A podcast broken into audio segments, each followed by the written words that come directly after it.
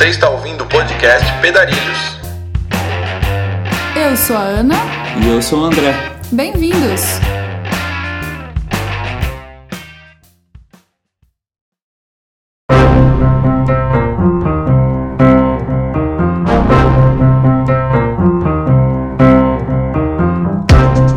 Olá, galera! Hoje vamos conversar com a Mariana e o Rômulo da Cicloviagem 2 na Bike.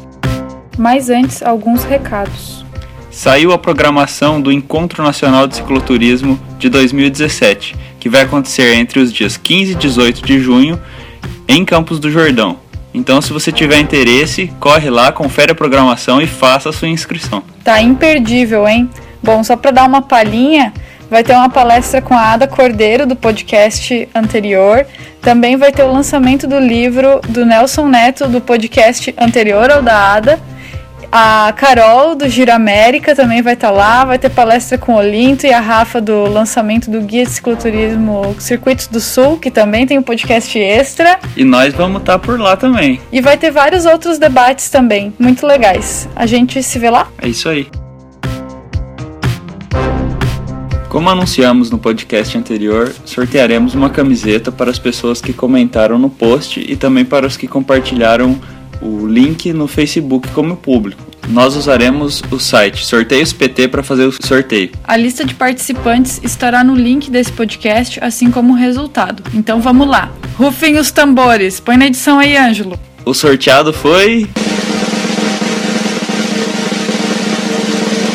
Rodrigo Bueno Alves.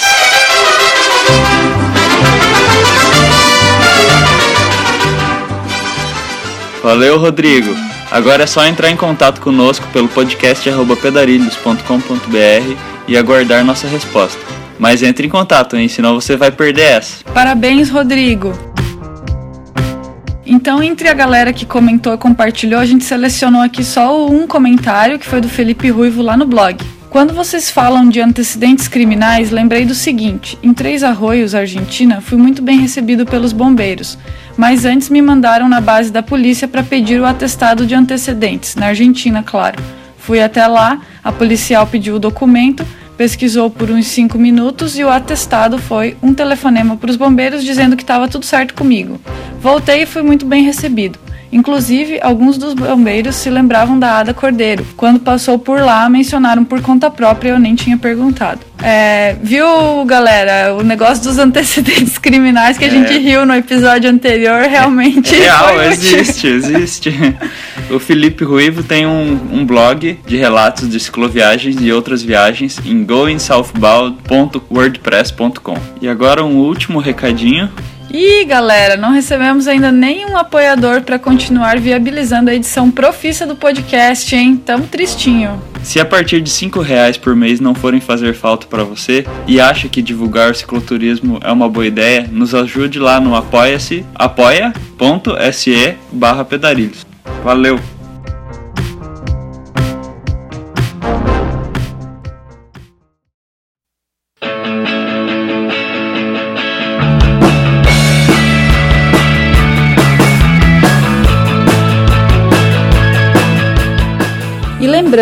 Para quem quiser nos escrever, deixar seu feedback, opinião ou mensagem de incentivo, o nosso e-mail é podcast@pedarilhos.com.br ou através de um comentário lá no blog pedarilhos.com.br/blog. E também estamos no Facebook, facebook.com/pedarilhos.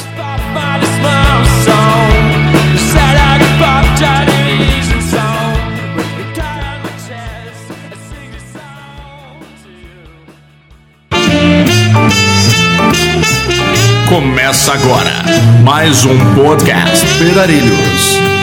Com o apoio de Loja Virtual Pedarilhos, Campa Equipamentos e Camisetas Orgânicas.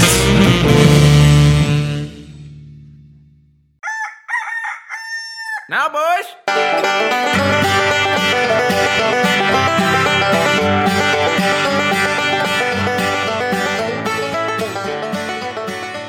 Olá, pessoal! Hoje estamos aqui com a Mariana e o Rômulo para conversar sobre a viagem pelo mundo, dois na bike. Eu vou pedir para eles se apresentarem. E aí, galera, tudo beleza? Tudo beleza, Ana? Eu sou Mariana. Eu, Rômulo. Nós somos aqui de Itapema, Santa Catarina. Natural, nós somos natural do, do estado do Rio, né? Eu de Niterói, Mariana da, de São João de Meriti. Mas, e vivemos aqui em Santa Catarina desde 2008. Eu, professor de Geografia. E eu, enfermeira. Ah, olha só. E o que, que motivou vocês para sair nessa viagem de bicicleta ao redor do mundo? Vocês já haviam feito alguma viagem de bike antes? André, isso tudo começou por minha causa, cara. Em 2006 eu fiz uma viagem, uma viagem que eu planejava assim depois da minha formatura, eu me formei e fui morar nos Estados Unidos. Morei lá um tempo com o objetivo de voltar pedalando. E aí depois que eu juntei a grana, montei minha bicicleta, tive uma literatura bem vasta assim sobre o caminho. Eu saí de San Diego da Califórnia e depois de seis meses e 20 dias eu cheguei em Niterói na casa dos meus pais. Isso foi em 2006.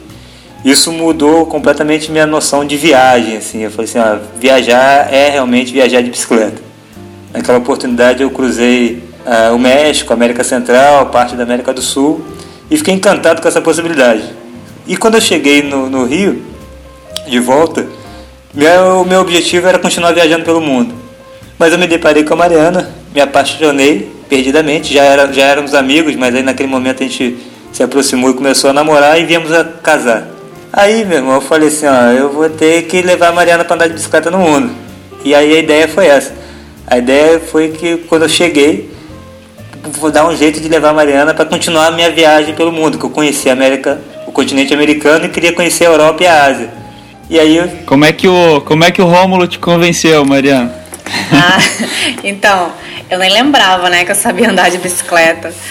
E aí foi aos pouquinhos, assim. Primeiro ele comprou uma bicicleta pra mim, comecei a pedalar por aqui, só pela cidade. Depois ele veio com a ideia da bicicleta dupla, porque eu não sei, eu não tinha muita segurança, assim, na, na bicicleta, não. Eu ficava meio apreensiva. E aí ele veio com a, com a ideia da tandem e a gente começou a fazer pequenas viagens aqui por Santa Catarina, final de semana, feriado. E aí eu comecei a curtir muito, assim, e aos pouquinhos ele foi me, me apresentando esse mundo, assim, da, da viagem de bicicleta, e eu fui gostando. Ah, que legal, foi gradual, então sem assustar muito de começo, devagarinho ali. Isso, foi bem devagar. Ai, que massa. E vocês, é, para essa viagem que vocês fizeram juntos, a maior, essa mais longa, que é, foi intitulada Dois na Bike, né? Vocês saíram de Itapema quando? Que roteiro mais ou menos é, que vocês é, imaginaram fazer? E qual que é o roteiro que vocês realmente percorreram ao final? A gente saiu pedalando de Itapema em 2013 e a nossa ideia era percorrer é, Brasil, né, algumas cidades, alguns estados. Depois a gente sabia que a gente queria ir para a Europa e fazer um pouquinho de Ásia também. Rômulo era apaixonado pelo Sudeste Asiático, sempre falava que queria conhecer lá, o Vietnã, Camboja. E a gente tinha um roteiro bem macro assim na cabeça. Aqui no Brasil a gente sabe tinha algumas cidades assim base, né, que a gente tinha para passar. Uma por causa da família, outra por causa dos amigos, né, que a gente tinha aí pelo caminho. É, então a gente sabia que a gente tinha que chegar no Rio, depois a gente tinha que passar por Minas. A gente queria ir para Brasília também, uma ideia meio doida assim que a gente tinha de ter um apoio do, do Ministério da, dos Esportes, sei lá, da Cultura, e não deu muito certo, mas enfim, passamos por Brasília. E a gente queria ir no Piauí para conhecer a fábrica da bicicleta e tal. E depois a gente foi pro, pro, pro Nordeste, né? Aí começamos a fazer as praias do Nordeste. A nossa ideia era ir até o Recife, porque a gente tinha um navio para pegar no Recife e ir para Espanha. Aí acabamos descendo mais um pouquinho, fomos até Alagoas, ali, é, Sergipe, né? isso. Fomos para Aracaju e tal. E aí, em março de 2014, a gente foi, pegou o navio e foi para para Espanha. Aí começamos a pedalar é, Espanha, França, Itália, sempre pelo Mediterrâneo, né, pela costa do Mediterrâneo. Aí fomos para Croácia, Albânia, Montenegro, Grécia, Turquia, com a bicicleta tandem. Turquia até a, a Capadócia. A gente foi entrando pro interior da Turquia e chegamos até a Capadócia. Onde dá uma mudada ali na- no, no- no jeito de viajar. A gente fez todo esse percurso de tandem, um colado no outro, e 24 horas por dia conectados. Aí quando a gente chegou ali na Turquia, a gente fez uma, uma mudança de planos ali. É, daí na Turquia a gente conheceu no, num camping ali na, na Capadócia um- uma família que era apaixonada por bicicleta tandem e eles nunca tiveram a oportunidade de comprar uma bicicleta e a gente queria fazer o passeio de balão, onde um, um tio ali na família era piloto de balão e aí a gente fez a troca da bicicleta pelo passeio do balão. Olha Olha só. Que troca. A bicicleta já não tava lá essas coisas, a gente não tinha dinheiro para arrumar e não tinha dinheiro para passear de balão. Então casou ali a nossa, o nosso desejo com o da família. Mas aí vocês seguiram a viagem da volta ao mundo de balão daí pra frente? Olha, quem dera fosse possível. Deve Mas o ser balão legal, hein? subiu, foi, sobrevoou a Capadócia e retornamos. A, a descida do balão foi, foi bem interessante, assim, porque a gente ficou né, esse tempo todo, um ano e pouco, um ano e três meses praticamente, de bicicleta. Tudo a gente fazia de bicicleta. E naquele momento a gente entregou a bicicleta, subiu no balão, desceu do balão, a gente não tinha mais bicicleta. Foi um vazio existencial incrível. assim. Mas a gente queria seguir em frente. E aí a gente sabia que Tur- da Turquia a gente ia para a Rússia. E a Rússia, sinceramente, eu até gostei de não ter pedalado na Rússia, assim, porque por mais que pedalar é- seja meu sonho, minha vontade, meu jeito de conhecer os lugares e de Mariana também, na Rússia a gente acabou pegando trem para fazer a famosa Transiberiana e a gente percebeu que, pelo menos pra, pra gente, naquele momento, não sei outros viajantes, mas pra gente naquele momento, a bicicleta não ia proporcionar o conforto de estar na Rússia. A gente foi, a gente foi assim, ó, resumindo, muito maltratado na Rússia. Eu não sei se pela por ser estrangeiro, minha aparência que é um pouco de árabe, cheguei a ser confundido com um espião paquista- paquistanês num, num trem uma hora lá. Nossa. Então, a Rússia foi meio tenso, foi bem tenso, na verdade, pra gente. E aí a gente passou de trem, né? Passou de trem e a ideia era sempre estar voltando pra bicicleta, mas aí como estava de trem na Rússia, cruzamos a Mongólia também de trem e aí fomos seguindo de mochilão. Mochilão basicamente de trem, né? A gente fez a Rússia, a Mongólia a China toda de trem. E aí a gente não pegou bicicleta. Só que quando a gente acabou a China, veio a vontade incrível de pedalar de novo, mas incrível, assim, gente, pô, a gente tá, tanta, olhar pela janela de um trem, ver aquela paisagem linda e saber que quem está comandando é maquinista e não o seu pedal é muito triste. cara. Pois é. Quanto tempo vocês ficaram sem pedalar nesse, nessa parte aí que vocês falaram? Olha, a Rússia a gente ficou uns 25 dias, Mongólia, cara. um meio, é, ficou basicamente uns dois meses e meio sem pedalar. Ah, umas fériasinhas do, do pedal, tá bom, né? Ah, bom Pra dar saudade, foi. né? Não, e dá saudade realmente. Quando você tá na viagem de bicicleta, você começa a pe- pegar um, o trem, o trem ainda vai devagar, né? Mas é, olhando pela janelinha e sabendo assim, ó, pô, podia estar pedalando, é muito dolorido, sabe? e aí quando chegou no lugar que Vietnã, Laos e Camboja, que a tradição lá do pessoal de se deslocar de bicicleta é muito grande. Tem muito viajante de bicicleta, ciclo viajante no Laos, no Camboja, no Vietnã, mas é muito. Então a gente chegou lá e não, não pensou em pedalar. Assim, não- a ideia era continuar, mas a vontade de pedalar e a gente pensava em comprar uma bicicleta.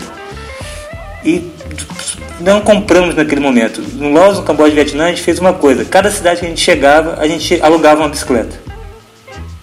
E a gente foi avançando dessa forma e mudando nossa cabeça em relação à viagem da bicicleta. Mas como que era esse lance de alugar? Vocês alugavam uma bicicleta pra rodar só na cidade ou vocês conseguiam alugar e ir de um lugar, de uma cidade pra outra e seguindo assim? A gente alu- alugava uma bike, assim, numa cidade e fazia uma micro viagem de bicicleta com a bike alugada. Assim, a gente esticava até uma ou duas cidades adiante e voltava e entregava a bicicleta.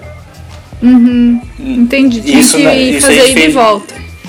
A gente bat- e batia e voltava. Isso no Laos, a gente fez isso, no Camboja também. A gente pegava a bicicleta numa cidade maior, mais urbanizada, e ia nos sítios arqueológicos assim que tinha no local e conhecia de bike. Por exemplo, vou dar um exemplo assim para ficar mais claro o que, que a gente fazia. Em Siem Reap tem o Angkor, que é o maior templo religioso do mundo, que a galera para visitar, precisa de uma semana praticamente lá dentro. Aí a gente alugava uma bike e ia visitar os templos. Esse tempo que dá pra fazer, que a galera faz em sete dias, a gente fez em um dia de bike, assim, sabe? Então a gente usava a bicicleta numa- em viagens, em curtas cicloviagens no Laos, no Camboja e no Vietnã, a gente fez isso. Ah, que bacana, hein? Então dá pra É. conhecer bem os arredores ali, mas de qualquer modo não, você não avança assim de um ponto a outro. Aí pra conectar esses, esses lugares onde vocês faziam eh, o aluguel da bike e essas alças assim pra conhecer, como que vocês se Aí- deslocavam? De trem, basicamente de trem. E lá na- no, no, no Laos, no Camboja, tem uma coisa que chama Sleep Bus, que é um ônibus, são uns ônibus muito interessantes que tem umas camas dentro. Olha. É, você eles chamam Sleep Bus, é um ônibus pra você dormir. Você entra, aí no lugar de você pagar uma hospedagem, você dorme dentro do ônibus e avança para um outro ponto de interesse turístico que você queira. Olha, que Aí legal. a gente avançava, a gente avançava sempre à noite, dormindo dentro desse Sleep Bus. Daí economiza com a hospedagem já. É, aí já não rolava hospedagem, hospedagem era o próprio ônibus. Perfeito. E dá pra dormir tranquilo, é uma cama perfeita, assim. É muito interessante, que pra gente, pra, por ser casal, era tranquilo, porque você entra na no lugar da poltrona é uma cama. Então eu e Mariana, a gente dormia numa caminha de casal, assim. Não, mas se a, Mas a se a via- pessoa tá sozinha, tipo, uma- alguém viajando sozinho, daí vem e deita um estranho do lado. Exatamente, Ai, a gente isso direto. A gente tava assim, aí viu um estrangeiro, a gente viu uma outra pessoa, outro viajante, entrando com uma pessoa completamente desconhecida do lado. Você via o constrangimento da pessoa. Então, uma boa dica pra viajar no Sleep Bus nesses países é ir acompanhado, ou com um amigo ou, ou de casal aí. Se possível. Ou se quiser se aventurar para. De repente Não tem- encontra um novo amor, né? pois é. Mas não tem nem aquelas paradas pra separar assim que você levanta pra pôr o braço, assim? ó. Não, cara, é conectado, assim. Louco. Dependendo da, da- dependendo da curva, pode nascer um grande amor ali. E aí, gente, aí a gente avançou. Quando a gente chegou na Tailândia, a gente, como a gente mudou essa forma de viajar de bicicleta ali, com a bike alugada, na Tailândia a gente decidiu comprar bicicleta, uma bicicleta é, dobrável. E aí foi uma grande sacada mesmo, assim, a gente comprou a bike dobrável e o nosso mochilão saiu das costas, ficou preso à bicicleta e a gente ganhou demais, assim, ali, porque a gente começava a pedalar. E aí Mariana já estava mais segura, depois dessa, do treino que a gente fez no Laos e no Camboja, ela estava mais segura. E ela ficou com a bicicleta dela, eu com a minha.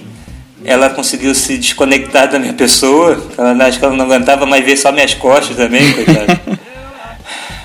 E aí a gente começou a rodar a Tailândia. A Tailândia foi incrível com a bicicleta dobrável, porque a Tailândia tem muitos momentos que a gente vai para as ilhas da Tailândia, né?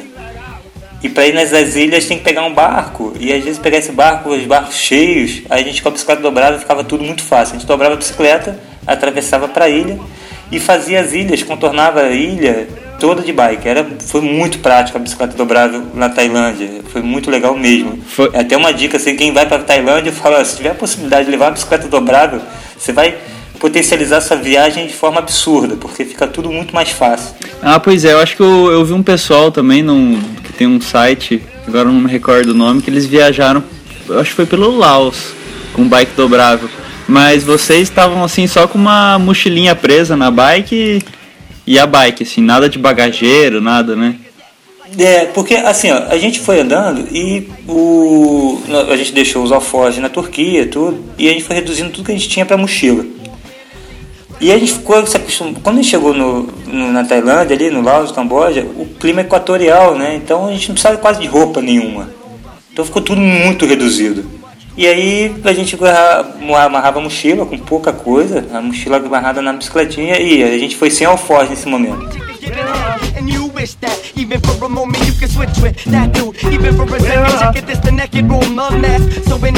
Aproveitando que a gente tá no, no tema da bike aí, dessa transição da tandem para trem, para dobrável, é, depois de ter experimentado esses diferentes modos aí de viajar com a bike, sem a bike, como que vocês avaliam assim? Qual a existe um melhor método que funcionou para vocês? Vocês acham que a tandem tem alguma vantagem que que poderia ser considerada ou tem desvantagens também? Como é que é esse, esse- essa ideia aí pra vocês? A, gente, a gente acha que tá valendo de qualquer jeito viajar de bicicleta, seja tandem, seja dobrável, enfim. Mas a tandem tem suas vantagens, né, também. É, a tandem, assim, o que a gente sente, a gente sentiu muita segurança com a tandem porque ela é um trem, né? Ela chama muita atenção, assim, na estrada. Então a gente se sentia muito seguro, assim, todo mundo via a gente e era uma festa, né? Parecia o circo chegando na cidade. Muito legal isso. Porque é bom falar que além da bicicleta ser tandem, com quatro alforjes, a gente carregava uma carretinha. Então eram três rodas, dois bancos e dois, duas pessoas pedalando. Então era a imagem do circo chegando. Teve uma cidade que tinha um circo, a no Nordeste, eu não me recordo da cidade, que a gente estava parado num lugar assim, aí um cara passou por nós e falou assim, vocês vão ficar até quando aí? Só que ele estava fazendo referência, ele fazia referência ao circo. Ele tinha certeza que nós éramos do circo. Se possível, pa palhaço, malabarista, porque ele nunca tinha visto um negócio daquele. Passa um casal com essa esculhambação toda, cara- e tinha um circo, Deve ser do Glo deve rodar o Globo da Morte, será que não? não é possível. Então era muito legal. Para fazer contato com as pessoas, a Tandem foi fantástico. Porque a gente chegava, no, Sempre chegava tem nos lugares Ah, e trazia muita atenção, assim, principalmente das crianças. Aí você traz a criança, atrás da criança vem sempre a mãe, o pai. Então a gente fazia contato com a família. Era uma bicicleta familiar, sabe? Isso aí foi muito legal pra gente. É, já a dobrável tem a questão da praticidade, mas ela a gente se sentiu meio assim, ah, mais um, né, pedalando. Não atraía tanto aquela atenção. Não aquele né? carinho, né? Não tinha mais Da aquele interação. carinho, mais interação. A gente, era, a gente virou um mochileiro, um mochileiro mais dinâmico, mas não tinha mais aquele carinho, aquela atenção que a gente teve no Brasil e na Europa, que foi incrível. O que você ia falar, André? Ah, não, eu tava comentando que sempre tem um tiozinho que aparece do nada e faz aquela pergunta que você fica em dúvida, né? Nossa, o que, que, ele, tá, que, que ele tá se referindo? Ele tá me confundindo com alguém. Pois é. Não, e o legal da Thunder que tinha tanta coisa assim, que é o famoso, vocês estão vendendo o quê, né? Poxa, perguntaram coisas incríveis que a gente estava vendendo, assim, foi muito legal. This memory of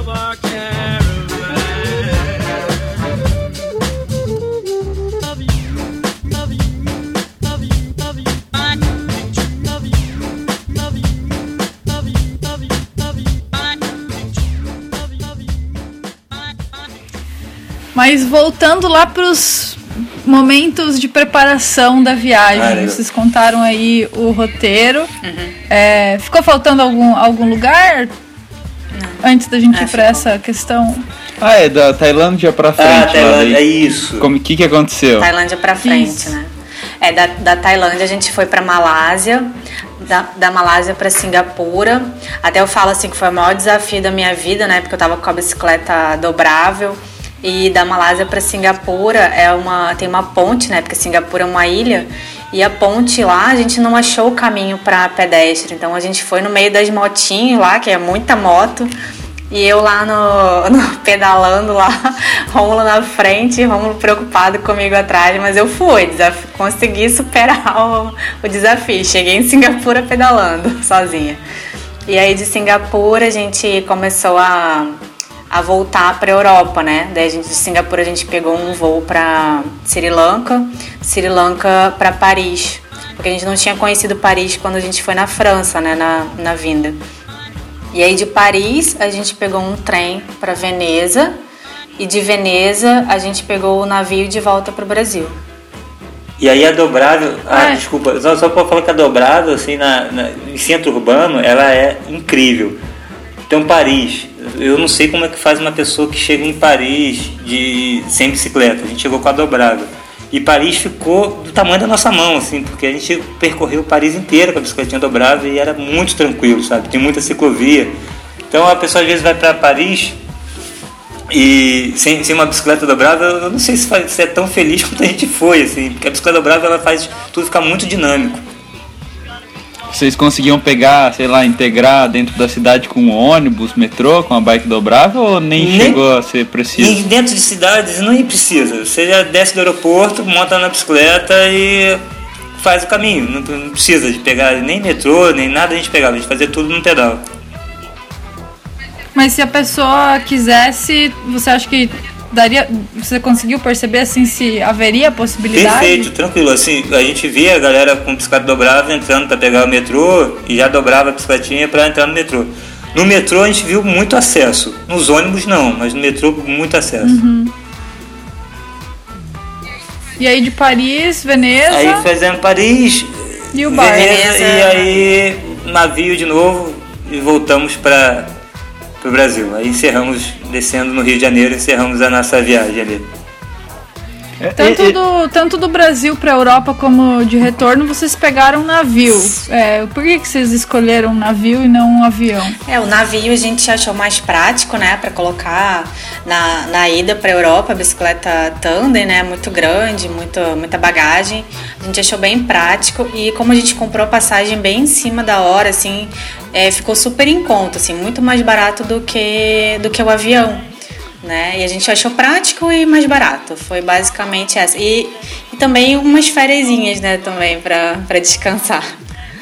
É porque é uma viagem longa de barco, É. né? Quanto tempo que leva? Para ir nós levamos 19 dias e para voltar 21 dias. Mas Ah, a massa. passagem de, de navio é que nem a de avião? Vocês compraram a ida e volta ou. Não, não, a gente comprou só, a gente comprou os trechos separados. Compramos bem em cima da hora, assim, para ir tanto para ir como para voltar também. Que a ideia, né, a ideia assim, a gente pensou, né, a gente foi montando o roteiro, ela queria fechar a volta ao mundo, né, sem pegar avião. E aí a possibilidade de, quando a gente chegou em Singapura, a ideia de Singapura, na minha cabeça, porque eu tenho a cabeça mais de vento, Mariana é mais racional, eu acho que tudo vai dar certo. E aí eu achei que chegasse em Singapura eu ia conseguir um, a gente ia conseguir um navio para cruzar o Pacífico e chegar na América, na, na América de novo. Ah, tá. Só que esse navio até existe, só que é muito caro. Porque você tem que pegar e ir para Austrália. E da Austrália é um navio que faz Austrália, Havaí, Havaí e San Diego nos Estados Unidos. É, imagino que seja Nossa. super turístico, né? Exatamente. Mas é aí é uns pegar- rolê longo, É né? longo e tinha que pegar visto para tentar visto para Austrália, É, a depois visto para os Estados Unidos e um valor muito caro. Aham. Aí eu achava que também poderia pegar um, um cargueiro. Falei, Mariana, deve ter um navio cargueiro, a gente vai varrendo, cortando batata, fazendo qualquer coisa. Mas pura ilusão, não tem, tem que pagar também. Sai caríssimo esses navios. Você vai como passageiro. Agora lembrei do Paralamas de Sucesso. Exatamente. É porque para entrar em furada é comigo mesmo, assim. Então. Mas não tinha, não tinha esse navio, não tinha como cortar batata. E aí a gente decidiu voltar de navio, então assim, então como não tem como cruzar o Pacífico, voltamos à Europa e pegamos o navio de volta. Porque esses navios que fazem o Mediterrâneo, eles fazem também, eles normalmente eles vêm para a costa do Brasil. Então eles atravessam o Oceano Atlântico é, nas temporadas de verão do Brasil e voltam para o verão no Mediterrâneo. Quem quiser viajar de bicicleta botar a bike no navio é fantástico, porque você não tem trâmite nenhum, trabalho nenhum. Você simplesmente chega com a bicicleta, entrega na, na, na entrada do navio, eles guardam para você, tira inteirinho, não precisa desmontar nem nada. Muito legal, foi muito legal isso.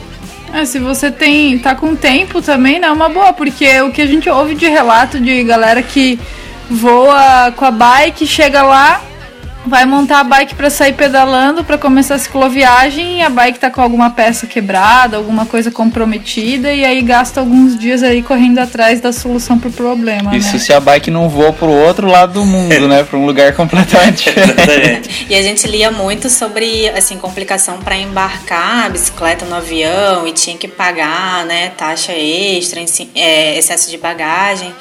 E enfim, daí a gente começou a comparar e fora que assim, quando o navio ele vai parando nos, nos portos, a gente conseguia tirar a bicicleta e pedalar, sabe? O pessoal para um dia assim em cada em cada porto e vai fazer os passeios e tal, e a gente pegava a bicicleta e ia pedalar assim para conhecer, muito legal. A gente causava. Ah, é, isso, e isso, prático, é, isso eu esqueci de falar, isso foi muito legal, porque a gente causava uma inveja na galera, assim, porque todo mundo descia, desce do navio nos portos, porque o navio antes de chegar no Porto Final ele para em vários portos. A galera desce para pegar um passeio ou pegar um táxi. Gente, a gente descia do porto com a bike e já saía pedalando e conhecendo tudo muito rápido. Então, é até uma dica para quem quer viajar. Eu vou fazer uma viagem de navio. Pô, leva uma bicicleta, vai ganhar muito com isso, porque não vai precisar fazer o passeio, não vai precisar pegar táxi, vai ser muito pro- é, proveitoso. Não, que massa, gostei dessa dica É. aí. Até porque o, o próprio passeio de barco já é uma experiência à parte, né? Já é uma. Sim, e ele vai parando no- nos portos, dá pra, porque ele fica normalmente 12 horas ou 8 horas parado no porto. 8 horas de pedal você conhece muita coisa. Nossa, um dia inteiro, né? Exatamente. Quer perguntar mais alguma coisa, André? Antes de ir para a próxima questão. Acho que é isso. É isso? Então, vamos falar um pouco então dos momentos que antecederam a viagem. É, vocês chegaram a fazer alguma preparação física, assim, ou como é que foi? Não, a gente fazia as curtas viagens, os curtos passeios, assim, né, de final de semana. E aí o Rômulo sempre falava, assim, como ele já tinha experiência de, de vir dos Estados Unidos pra cá, ele sempre falava, ah, a, a própria viagem vai te dando as condições físicas, né? Você vai pegando resistência, enfim, força. E foi assim, a gente come, começou a pedalar mais tranquilo, 30 quilômetros, 40 quilômetros, e foi aumentando, assim, né, o, a distância e tal. E aí foi, foi assim. Ao longo da É, em viagem. 20 dias, Mariana já estava pedalando 100 km. Depois de 20 dias, a gente já fez um batidão de 100 km sem problema. Então, ao longo desse o início da viagem, já vai te dando condicionamento, né?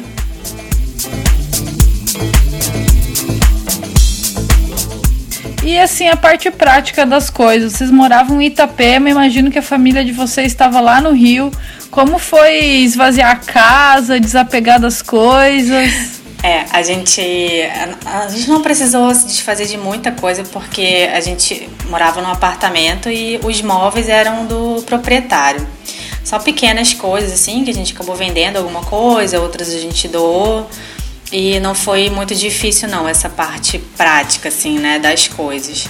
É, agora dar a notícia para a família foi um pouquinho complicado. Para a família do Rômulo não, porque eles já estavam acostumados, né? Para minha família foi, foi bem complicado, porque, né, enfim, minha mãe ficou brava e tal. E aí a gente se preparou, assim, para ir lá dar notícia pessoalmente, né? Então, assim, ah, a gente tem uma notícia para dar. Daí fizeram aquele almoço de domingo pra gente dar a notícia, qual que era a notícia esperada, que viria um bebê, né? Neném, né? Lógico. e aí vem a bomba, né, pra eles. Assim, a minha mãe ficou muito brava, saiu da mesa, não queria mais falar comigo, com o Rômulo, enfim. E não, meu, aí meu pai veio tentar acalmar a situação, meu pai deu super apoio, disse que, ah, que a gente tinha que fazer isso mesmo, que se ele tivesse mais saúde, fosse mais jovem, que ele faria a mesma coisa. E aí ele, ele, ele que apazigou assim, a situação. Caramba. É, mas no início foi bem complicado, assim, ela, minha mãe ficou muito brava, nem, nem acompanhava muito. Depois ela começou a curtir. É, não é fácil para os pais ouvirem, né? E tá esperando aí ó, os filhos aquietar, tem um nenenzinho, né? E daí de repente não, vão lá pro outro lado do, do planeta, acampando de bicicleta no meio do trânsito. É um Largar, pouco chocante, largar né? emprego pra trás. Na cabeça deles tudo é perigoso, né? Tudo é difícil, tudo é complicado. Mas aos poucos a gente foi conversando e foi mostrando que, né, que não é bem assim. O mundo, assim, pela televisão é muito mais tenso, muito mais violento do que na realidade.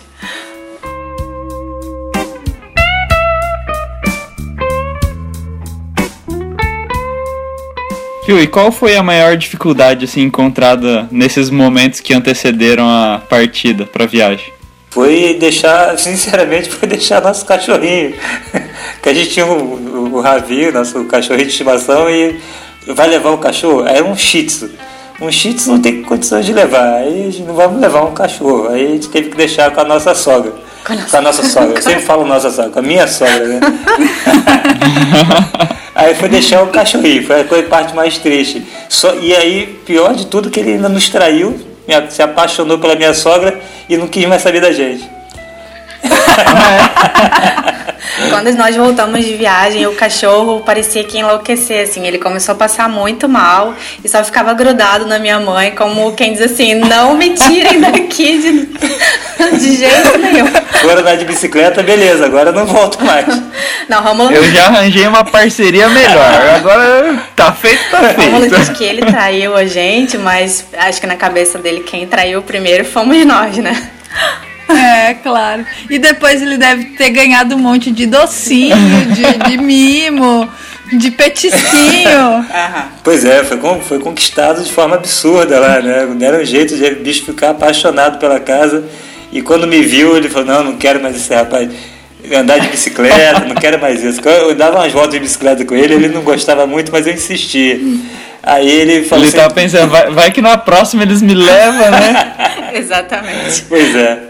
Ah, olha a coincidência. Pro final eu preparei um- umas coisinhas ali na, na, nas nossas indicações e tem a ver com isso, mas vou deixar lá pro final falar depois. Tá bom? Beleza. Estamos curiosos.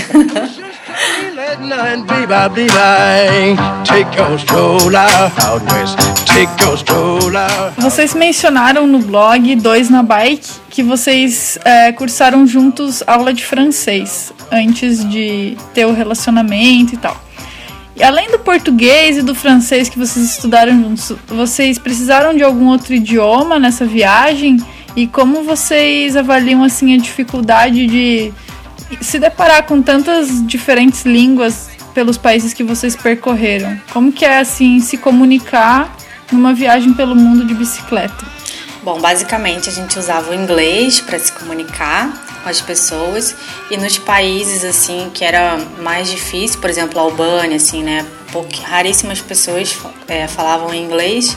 Era mímica, né? A gente contava bastante assim com a boa vontade das pessoas, mas basicamente o inglês. Como que era assim, é, pô, tô precisando de água, paro, mostro a garrafinha, comida, lugar pra dormir. Era tranquilo, assim, só, só no, no gesto É, ali? lugar para dormir, é, água, é, são universais, né? A questão é quando a gente precisava, por exemplo, é que aqui a gente está com áudio, mas um dia eu posso mostrar para vocês minha interpretação de como falar que eu quero um ovo. É algo inacreditável. Você tá na Albânia, pessoas que não falam inglês, mas tem muita boa vontade de te entender. Você com uma bicicleta Thunder, e aí você vira uma atração. Aí, além de você já ser uma atração, você tem que fazer uma mímica para falar que quer um ovo. Cara, isso é inacreditável, assim, porque é fazer uma galinha, chocar um ovo e mostrar que você quer um ovo. É algo assim. e, perguntar. Eu imagino a plateia. Pelo menos muita gente a gente divertiu nessa, nessa parte de mímica, a gente deixou muita gente feliz naquele momento. Mas é- vai muito da boa vontade, assim, né? De quem, quem quer ajudar, né? Quem quer se fazer entender, quem quer entender. É ao contrário, assim, ao contrário da Rússia, né? Que a gente teve muita dificuldade, porque é, às vezes as pessoas até sabiam falar inglês, mas não queriam falar. E não queriam fazer gestos, não queriam fazer mímica, sabe? Aí, é- aí é complicado, né? Nem tanto a questão da língua, é da boa vontade mesmo, sabe? da interação com a pessoa que é estrangeira, É. né? É, tem países que a gente ouve falar, assim, que é bastante fechado a, a turistas, a pessoas estrangeiras. Sim. E assim, uma coisa que a gente fazia também, quando a gente encontrava com alguém que falava um inglês, ou às vezes um espanhol, a gente estava num país, é, na Croácia, por exemplo, vamos dar um exemplo da Croácia. A gente pegava uma pessoa que falava inglês, a gente pedia para que anotasse para a gente ensinasse a gente as palavras básicas para uma comunicação básica, um bom dia, uma boa tarde, quanto custa, é, é, acampamento, essas coisas. E essa pessoa anotava no caderninho pra gente e a gente ia aprendendo ao longo do caminho e tentava se comunicar. É muito legal quando você é um estrangeiro e tenta se comunicar num país que não fala seu idioma, as pessoas ficam mais abertas, né? Então eu até insisto para é, é possível usar o inglês é, mas aprender as palavras básicas daquele país faz você abrir uma nova forma de contato com as pessoas. Fica um contato mais humano você fica, a pessoa fica mais predisposta a te ajudar. Você foi, era, a gente sempre fazia isso. Ó, é uma boa dica, né? Pegar quando você chega num lugar, quando você começa a ter contato com a língua, porque às vezes tu pensa assim, ah, volta ao mundo, quais países eu vou? Ah, em que línguas que eu vou encontrar? Então já vou sair de casa sabendo algumas palavras de tudo. Não tem, Não tem. como, né? É legal essa questão gradual, assim. É, e as palavras mudam de uma região do país para o outro, né? Às vezes, então encontrar uma pessoa e essa pessoa te passar te dá mais segurança e você ter certeza do que você está falando ali e abre muitas portas. Você, mesmo falando com dificuldade, as pessoas têm muito carinho de você estar no país deles tentando falar aquele idioma. Uhum, já conquista, conquista. né? Uma dúvida que eu tenho em relação a. até é relacionado a essa questão da comunicação. Porque vocês viajaram utilizando mapa de papel, aplicativo em smartphone, como que era a, a navegação? Assim, vocês paravam para pedir informações? Aplicativo em smartphone era basicamente nosso mapa, assim, sempre usando isso. Uhum, ah, legal. Graças a Mariana, A né? gente- Porque por mim eu ia no papel, eu sou bem rudimentar. Mas Mariana me ino- inovou minha viagem de bicicleta. Porque quando eu vim dos Estados Unidos, eu vinha com mapinha, os mapinhas que eu pegava na fronteira, tudo mapa errado. E aí Mariana me deu uma reforçada, melhorou a minha qualidade de viajar. Só, só com relação a essa, essa questão E das você- palavras básicas aí, tem que ter cuidado com as pegadinhas, né? Porque às vezes você pede pra pessoa te ensinar Ah, alguma é. coisa, te ensina um palavrão dizendo que tá falando bom dia. Já ouvi Ah, histórias. Cuidado, é. É, É uma boa dica, É mas bom- é bom perguntar pra umas- Tem que perguntar uns É três, bom perguntar pra umas menos. duas. Isso, isso pra, pra garantir, né? Ah, o mesmo vale pra distância, assim, se que vai perguntar assim, ah, tá muito longe de tal cidade, aí a pessoa vai falar, não, tá pertinho, a outra vai falar, ixi, tá muito longe, aí você tem que fazer a média dos Pois é, quatro é. ali. No mínimo três. Mesmo quando você fala o idioma. Não, em Minas, eu posso falar de Minas porque minha família é toda mineira. Perguntar a distância em Minas é enlouquecedor, porque você nunca é aquilo, é muito mais sempre. É tudo pertinho, né? É, logo ali. São muito otimistas. é. Ó, no Peru, não adianta, é, a gente percebeu isso lá, assim, que não adiantava perguntar a distância, né? A gente perguntava em é, velocidade. Tempo. assim, tá. De moto, quanto tempo você leva de moto pra Boa, chegar naquela boa. cidade? Ah, 20 minutos. Daí, beleza, 20 minutos. E andando, quanto tempo você leva pra andando? Daí, ah, 4 horas. Daí, ah, beleza, beleza. Daí a gente fazia as contas, assim, fazia tipo uma triangulação entre essas informações. e perguntava para várias pessoas, daí a gente conseguia assim uma mais ou menos o Tem que valor. ser, tem que ser. No Brasil eu comecei a fazer isso com caminhoneiro, assim, porque o caminhoneiro, cada uma hora, uma hora de viagem do caminhoneiro é um dia de viagem de bike praticamente. Pra gente era. Então, às vezes eu parava e perguntava pro caminhoneiro, quantas horas você faz até tal cidade? Aí ele falava, ah, eu faço em seis horas. Ah, então em seis dias a gente chega. Ah, nossa, nunca tinha pensado nisso. É, Ah, pra estrada de asfalto até funciona, pra estrada de chão, pelo menos pra nós, eu acho que não funciona. é de chão, mas de asfalto muito eu acho que é uma média boa.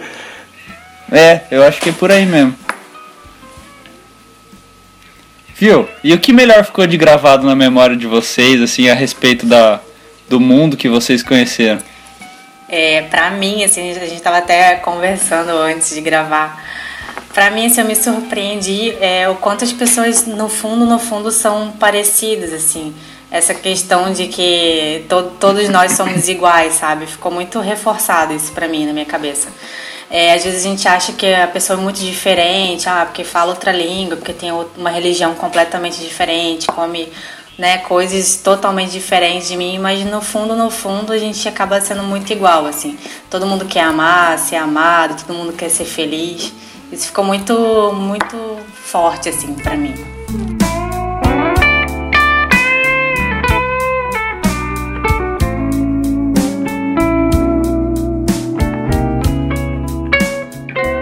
Rômulo, qual, qual que foi sua melhor.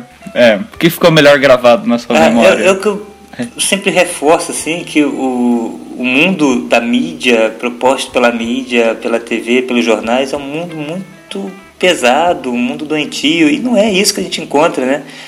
a gente encontra muito mais solidariedade, muito mais sorriso, muito mais abraço, muito carinho na estrada, no caminho, em todos os lugares que a gente vai. Então, é ter a crença que o mundo é muito melhor do que querem mostrar pra gente na mídia.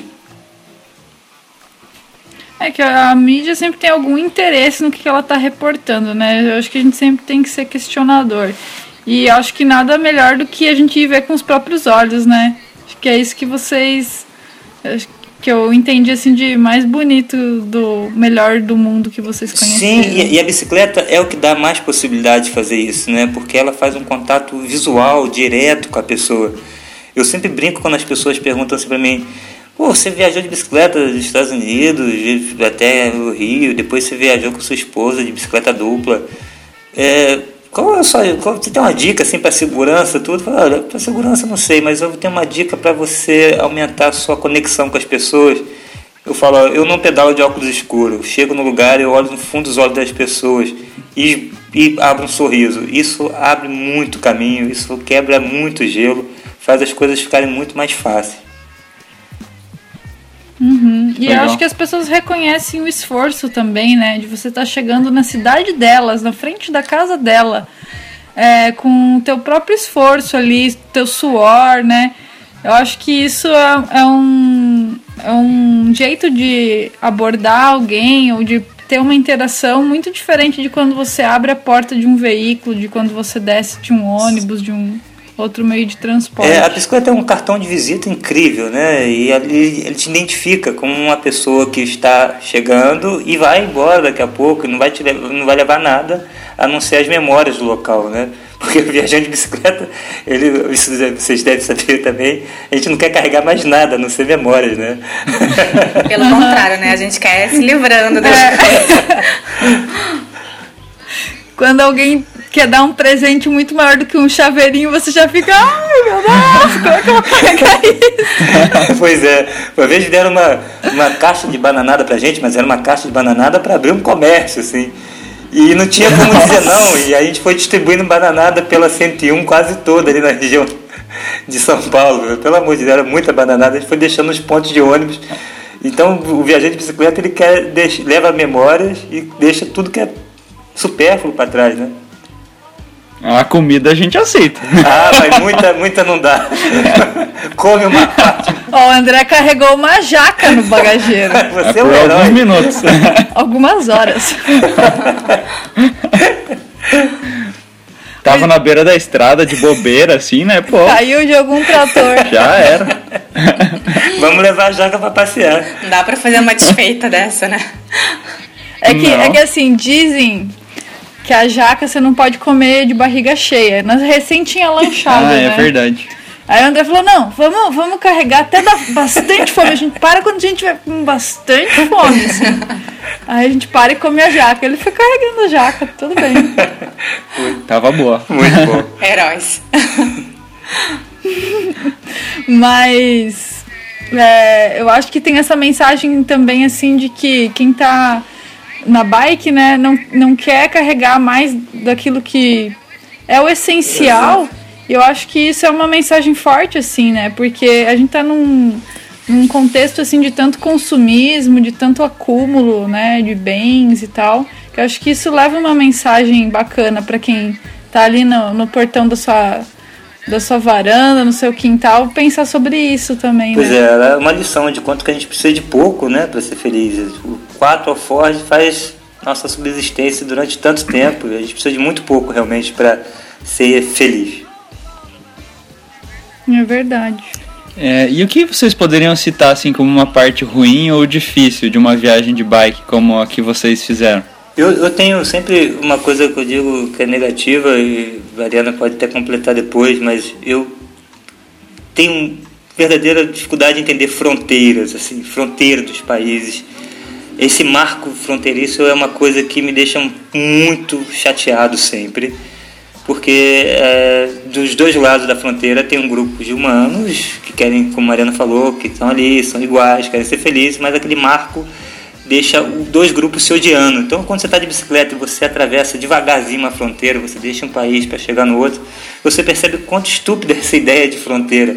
E na viagem de bicicleta a gente está sempre passando por uma fronteira e a gente fica é uma coisa tão vazia, tão sem sentido e deixa tão marcas tão negativas para ambos os lados. Então acho que passar por fron- fronteiras pode parecer uma vitória quando a gente está viajando de bicicleta, mas o momento físico da fronteira eu sempre acho muito desgastante.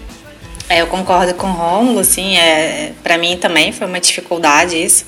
Essa questão de obtenção de visto, a gente ficar é, exposto, assim, ficar refém mesmo, né, de policiais corruptos, assim, isso foi, foi bem difícil, assim, foi bem complicado. Foi a pior parte, realmente. Mas tem uma coisa muito interessante nessa pior parte que vocês comentam. Eu, na verdade, nunca tinha pensado por esse lado, porque também nunca tive em lugar assim onde as fronteiras fossem, sei lá, é, pessoas que tivessem de repente alguma rixa, alguma coisa assim. É, países com políticas é, diferentes também, né? É, Mas existe, existe assim esse lance do, de quando você passa uma fronteira, você fica feliz de ter conquistado Isso. mais um, sabe? Aquela coisa assim de, pô, conquistei com o meu esforço, mais uma, mais uma plaquinha, mais um carimbo e tal. Mais uma bandeirinha. Mas afinal de contas, a gente é todo mundo nativo do Pois, mesmo planeta Terra, né? É, é muito bizarro é, isso do- é, é, fica feliz por, dos muros É, imaginários, porque né? contou ali, né, com um carimbo e tal, mas aquele carimbo, quando você para para pensar friamente, quando você passa por essa fronteira, por exemplo, os Balcãs marcam muita gente, porque quando você passa da Croácia para Montenegro, para Albânia, por Bósnia, gente, as pessoas se odeiam simplesmente por questões ideológicas e porque tem uma fronteira dividindo ali. E todos os lados tinham pessoas iguais ali, né, com os mesmos objetivos de vida. Então a fronteira, apesar de ser uma vitória quando você está numa viagem de bicicleta, quando você está sobre a, a- a fronteira mesmo, é algo um pouco triste às vezes, pelo menos para mim. É, imagino que sim. Que, ah, pelo menos nas experiências que a, gente, que a gente teve, América do Sul, os países são bastante amigáveis, assim, né? Entre fronteiras, o pessoal ficava até feliz de conhecer brasileiros e tal. Sim. Mas em outras regiões aí, leste europeu, onde vocês estiveram, que tem questões de religião tão diferentes, né? Isso. Imagino que seja pesado mesmo. Aham. E, mas uma coisa que você falou assim, de o pessoal ficar feliz de ser brasileiro, isso é, e- é incrível mesmo, assim, porque como o passaporte brasileiro deixa as relações mais suaves, né? Nós temos tantos problemas internos no nosso país, tantos conflitos, mas quando a gente apresenta nosso passaporte fora, ele deixa as relações bem suaves e tranquilas. Tirando a, a- a nossa entrada na Rússia, mas foi uma a parte, os outros países, o fato de ser brasileiro foi muito bom. Ah, que legal. Ah, é verdade, você até contou uma história quando, quando vocês estavam por aqui, né? A respeito disso. Mas eu acho que foi da sua viagem, né, né, Rom? É, foi quando eu passei na, pela América Central, quando eu estava cruzando da Costa Rica para o Panamá. Eu acabei cruzando com quatro cicloviajantes norte-americanos. Aí eles, nesse, na primeira é, parte dos guardas que nós passamos, assim, logo depois de passar pela fronteira, a gente entrou no Panamá, a gente passou numa blitz de polícia e foi muito interessante porque nessa, nesse momento um dos americanos estava à frente, apresentou o passaporte e foi super maltratado pelo policial. E o último a apresentar o passaporte ao policial panamenho fui eu. E quando ele viu o passaporte brasileiro, ele, que bueno, tenho amigo do Brasil, e me abraçou e chamou outro guarda.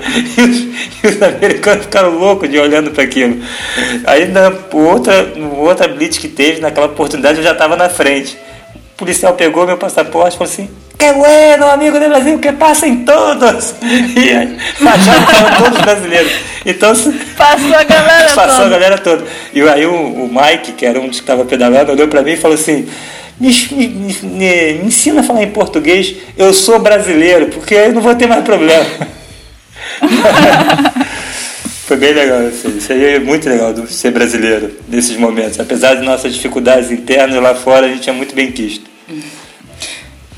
E É. pra gente, acho que foi melhor ainda porque tava tendo a, a Copa, né? A Copa do Mundo aqui no Brasil e tava todo mundo empolgadíssimo, assim, com o Brasil e com os jogos, então foi muito legal. É, foi, na, foi na época ali de 2014. 2014. Ah, que sorte. É, então. só que ainda contar com mais esse fator. É, esse fator foi muito legal. Mais uma coisa. E depois, quando a gente encontrava alemães na estrada, aí era motivo de piada, mas tudo bem. Eles ficavam com dó da gente.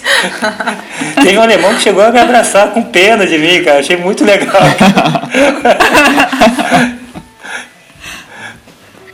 É que fica aquela coisa, né, de que é, o Brasil ele tem lá fora um estereótipo do, do futebol, né? E até aqui dentro também. Parece que todo mundo é obrigado a gostar de futebol, né? Exato. E às vezes você nem tá ligando, né? Você nunca nem Pois saber. é. A gente estava bem é, por fora, assim, a gente já viu os jogos e tal. Mas ele perdeu de 7 a 1 a gente acordou no outro dia tranquilo. Mas esse alemão, quando logo depois que a gente encontrou com ele, viu, perguntou, ah, vocês são do Brasil e tal, foi se aproximando, desceu e abraçou a gente, com pena.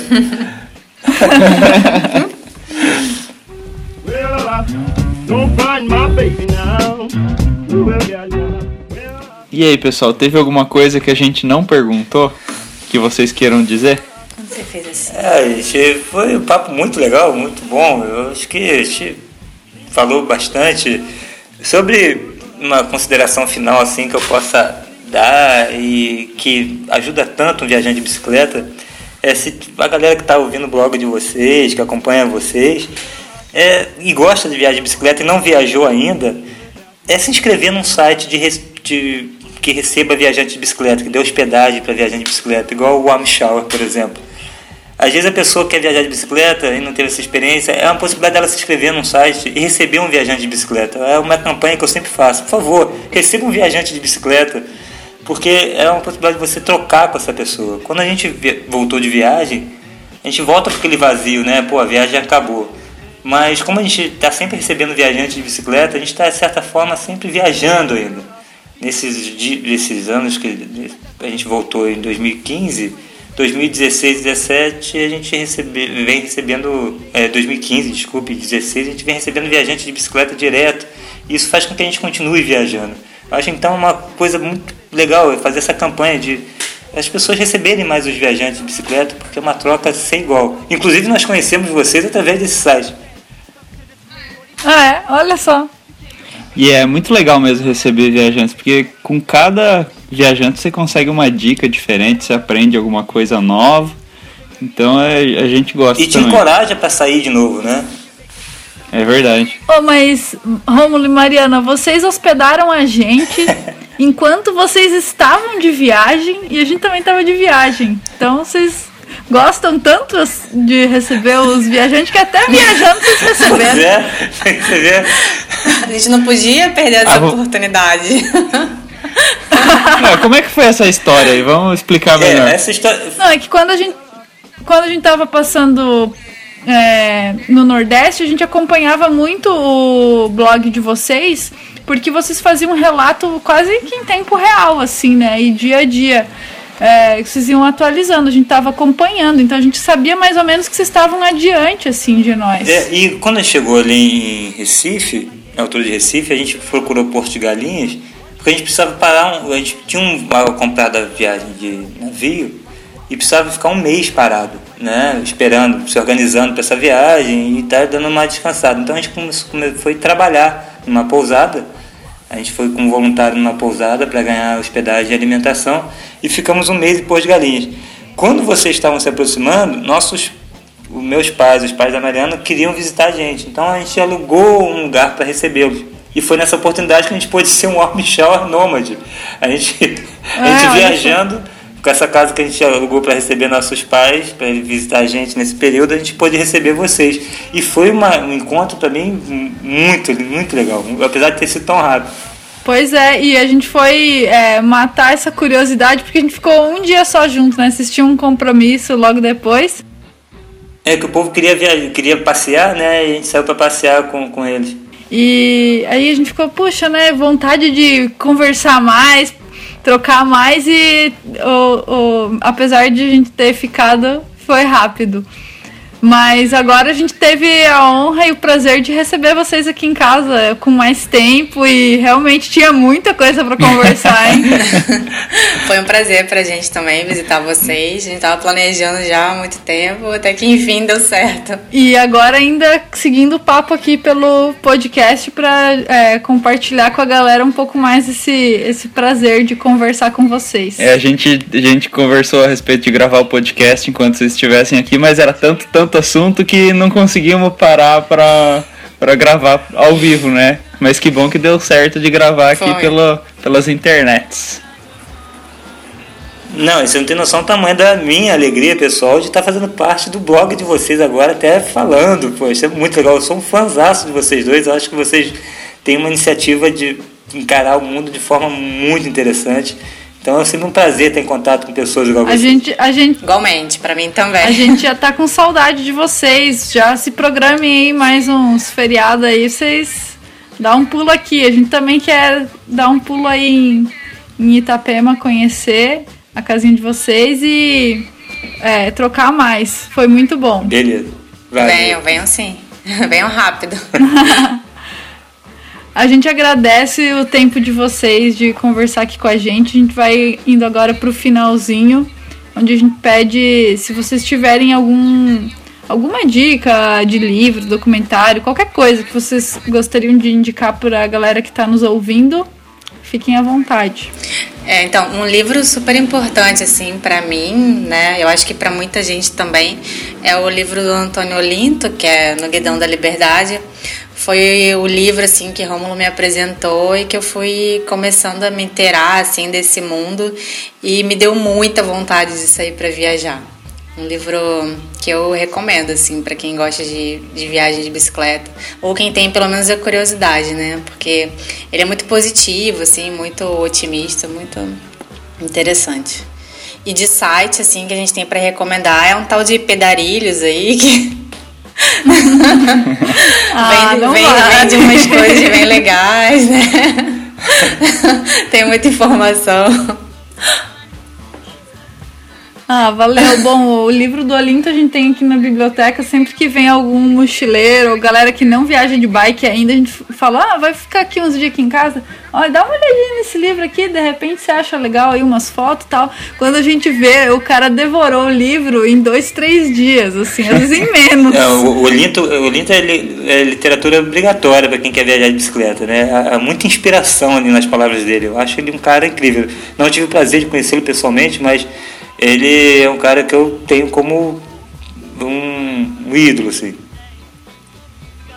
Poxa, que legal. A gente tem um grande carinho por ele, pela Rafa. E espero que vocês possam se encontrar. Tenho certeza que vocês vão gostar. Am- ambos os, os casais vão gostar desse encontro É, pra mim foi fundamental, assim, essa leitura. Fundamental, assim. Romulo colocou como quem não quer nada, assim, o livro, assim, de canto. Começou a falar, ah, esse livro aqui você tinha que ler, não sei o quê. E foi o que me impulsionou, assim, pra começar a viajar. Bom, eu vou recomendar o filme Hunt for the Wilder People. É Wilder People, é assim que fala? Ou Wilder People. Ah, Wilder não sei. People, não sei. É, é um filme, assim, que mostra de uma forma bastante divertida como que é viver, assim, é, no campo e, sei lá, caçando sua comida, plantando sua comida. É bem divertido, assim. A gente assistiu, assim, do nada, foi uma surpresa pra nós e nos encantou.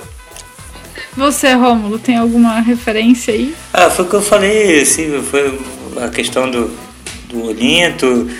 E eu estou sempre acompanhando os sites de viajantes de bicicleta. E um que eu, que eu gosto muito assim, é o Clube do Cicloturismo também. Eu estou sempre acompanhando porque eles estão sempre divulgando histórias ali, divulgando viagens. Eu acho também um- uma galera que vale muito a pena acompanhar é o Clube do Cicloturismo. Olha só, hein? Tá, tá, tá havendo rumores que o próximo podcast vai ser alguma coisa a ver com o Clube de Cicloturismo. Vamos ver se isso vai se concretizar. Ah, mas eu vou aproveitar a deixa já para avisar a galera que está nos ouvindo que sempre, sempre, há 16 anos já, né? É. No feriado de Corpus Christi rola o Encontro Nacional do Clube de Cicloturismo e já faz alguns anos que acontece em Campos do Jordão. Então, pra galera que quiser reservar a data aí, no feriado do Corpus Christi, É, eu não sei exatamente em que dia que vai cair, mas geralmente é quinta, sexta, sábado e domingo o encontro. E tem camping, tem hospedaria. É só entrar lá no site do Clube de Cicloturismo, que é www.clubedecicloturismo.com.br. Esse ano vai ser o 16 encontro. Ah, vai- Já faz três edições que a gente vai e é muito legal. É um clima muito bacana. Vai ser entre dia 15 e 18 de junho. Ah, legal. Eu acho que as inscrições já devem estar rolando. Será? É, é um lugar Não, assim, até tipo. a gente lançar, provavelmente já vai estar abertas as inscrições. Assim, o valor é o valor assim não é tão, tão uma coisa tão acessível assim, mas é muito legal porque você passa ali três, quatro dias e é tudo incluso assim, alimentação que é uma delícia, a hospedagem ou você pode ficar acampando também. E, no- e o melhor são as pessoas, assim, você vai lá, putz, cada figura que você encontra que não tem nem como explicar. Vocês já tiveram em algum encontro lá? Não, nunca tivemos a oportunidade. Iremos um dia. Poxa, re- recomendo. A gente foi em 2014, né? Durante nossa viagem, a gente passou por lá. E foi tão legal que a gente meio que viciou, sabe? Todo ano a gente tá se programando. E desde 2014 a gente tem ido. É, é bom demais. É uma energia assim. Sabe quando você recebe alguém na sua casa que tá viajando de bike, né? Uma energia É, legal. Pessoa atrás da estrada. Uhum. Agora você imagina umas cento e poucas pessoas com a mesma vibe, assim. É, é muito Que incrível. legal. Temos que ir. Bom, é, faltou eu, né? Luciano, o que, que você recomenda? Então, lembra que eu falei que eles ah, comentaram do cachorrinho que eles decidiram não levar na viagem Aham. e depois traiu eles? Aham. Bom, então, eu, desde que a gente tem cachorro aqui em casa, eu sempre tô acompanhando, assim, a galera que viaja com um cachorro, né, de bike. E aí, é, bom, a gente tem três aqui, é meio complicado levar três, eles têm uma média de 20 quilos. Mas é, eu comecei acompanhando o casal do Bonito do Caminho, a Karina e o Ismael, que viajam com duas cachorrinhas, é, a Estopa e a Cachopa. Aí depois eu fiquei sabendo do casal do Pela Vida Fora, que viaja com dois é, poodles pequenininhos. Mas aí, cara, eu comecei a ver que tem uma galera que viaja com os cachorros grandes. Aí eles têm. Tem um pessoal que tem até um site com dicas de como. Que tipo de carteira de vacinação tem que ter, documentação, como faz pra levar, se leva em caixote, se leva em trailer, se leva amarrado numa mochila, como, é, como que leva cachorro em viagem de bicicleta. E aí eu cheguei nesses sites, nesses dois sites. Um é o Long Haul Trackers e o outro é o Bike Canine. A gente vai deixar todos os links e referências no, na postagem do podcast. Mas é bem legal esses dois porque eles dão bastante informação assim de como é a parte prática mesmo, de como botar o cachorro, como acostumar o cachorro. É muito legal. Achei interessante, me deu esperanças. Ó, Não sei se de levar os três, mas de repente um por vez. Ó, um encontro que a gente teve muito legal na estrada foi com um senhor que viajava numa barra forte, né, numa famosa barra circular, e carregava sua cachorrinha, aí o nome dela era Raio, numa caixinha de feira atrás, e ela se amarrava e ficava naquela caixinha de feira. Então é possível viajar com cão, com certeza. Aí você não corre o risco de ele te trair no final, né? Pelo contrário, né? Acho que eles ficam mais grudados. ainda.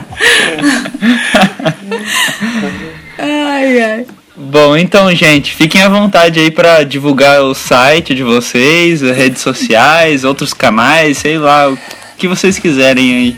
A gente construiu um blog, né, um site para nossa viagem, a gente fez um diário, que é o www.2nabike.com.br. E quem quiser entrar em contato com a gente, estiver viajando, tiver alguma dúvida do caminho que a gente passou, ou até que estiver passando por Itapema, pode usar esse site para entrar em contato com a gente. Se estiver viajando de bicicleta, faça um contato que conseguimos um teto para passar uma noite um banheiro, um chuveiro quente, pelo menos. Ah, mas. O site bom. está um pouco desatualizado, mas a gente promete que a gente tá sempre prometendo que vai atualizar o site. Mas através do site lá consegue entrar em contato com a gente, pelo menos. Legal, vamos colocar os links então. Beleza. Ah, bom, pelo nosso blog a gente tá ainda lá na Bahia, né? Desde 2014. A gente tá na Mongólia. Ah, legal. O pessoal ainda acha que a gente tá na estrada, né? Pois é. Tem que ouvir o podcast pra saber onde é que a gente tá. Porque ah, pode parecer assim, ah, não gostaram da viagem, não atualizaram. Pelo contrário, é- é- quando a gente para de viajar, atualizar o site é uma dor tremenda, porque você tem que resgatar aquela memória, já é tão dolorido que você vai deixando, ah, depois eu faço, depois eu faço, depois eu faço. Não é porque não gostou da viagem, porque gostou tanto, fica com medo de reviver ela e entrar em depressão. Depois que pois volta, é, né? depois que volta é muito difícil. Bem triste. Mas é isso aí, pessoal. Muito obrigado pela, por esse papo, pelo tempo de vocês, pelo, por terem vindo visitar a gente, a gente conversar, colocar o papo em dia e aí ter ideias para esse podcast também. E valeu, valeu para quem tá nos ouvindo também. Um abração para vocês dois e até logo. Valeu, gente. Foi muito legal conversar com vocês. Muito mesmo. Valeu. Valeu, gente foi um agradece. prazer imenso. Um abraço, gente, muita paz. Abraço. É. Beijão, beijão.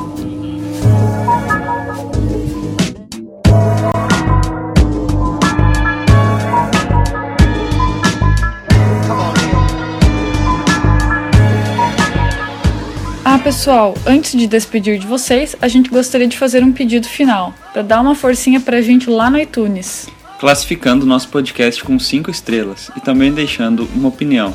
Assim, nosso conteúdo ficará melhor posicionado nas buscas e chegará a mais pessoas. Então, se você curte o nosso podcast, vai lá. Valeu! Loja Virtual Pedarilhos, a loja do cicloturista, onde você encontra os principais acessórios para a sua viagem de bicicleta, além de suporte técnico especializado. Se você tem alguma dúvida, envie uma mensagem para contato@pedarilhos.com.br. Trabalhamos com alforges, bolsas de guidão, mala bikes, ferramentas, selins da Brooks, corta-vento, roupas impermeáveis, barracas, sacos de dormir e muitos outros acessórios para sua viagem. Confira em www.pedarilhos.com.br barra loja. A Campa é uma empresa de equipamentos outdoor que produz redes e acessórios no Brasil, com mão de obra e matéria-prima nacionais, pois acredita que isso possibilita a geração de emprego e renda local. Para saber mais, acesse www.campa.com.br. Você já ouviu falar de algodão orgânico? Sabia que o algodão convencional não faz nenhum bem para o meio ambiente? Inclusive, o cultivo de algodão convencional é a cultura agrícola que mais utiliza pesticidas no mundo. Cerca de 15% da produção mundial de pesticidas é destinada somente para o cultivo de algodão convencional. O algodão orgânico é bem diferente, porque precisa de 80% menos água e o produtor rural não tem sua saúde prejudicada, porque não precisa de veneno na plantação e os órgãos de certificação estão sempre fiscalizando todas as etapas do processo. E isso tudo é para garantir que você receba aí na sua casa uma camiseta que não utilizou trabalho escravo, nem foi produzida sob condições indignas, que não prejudicou o meio ambiente, os ecossistemas, mas sim que promove o comércio justo, uma economia mais sustentável e solidária. Então entra lá no camisetasorgânicas.com.br e conheça nossas camisetas de 100% algodão orgânico com estampa eco-friendly e sem metais pesados.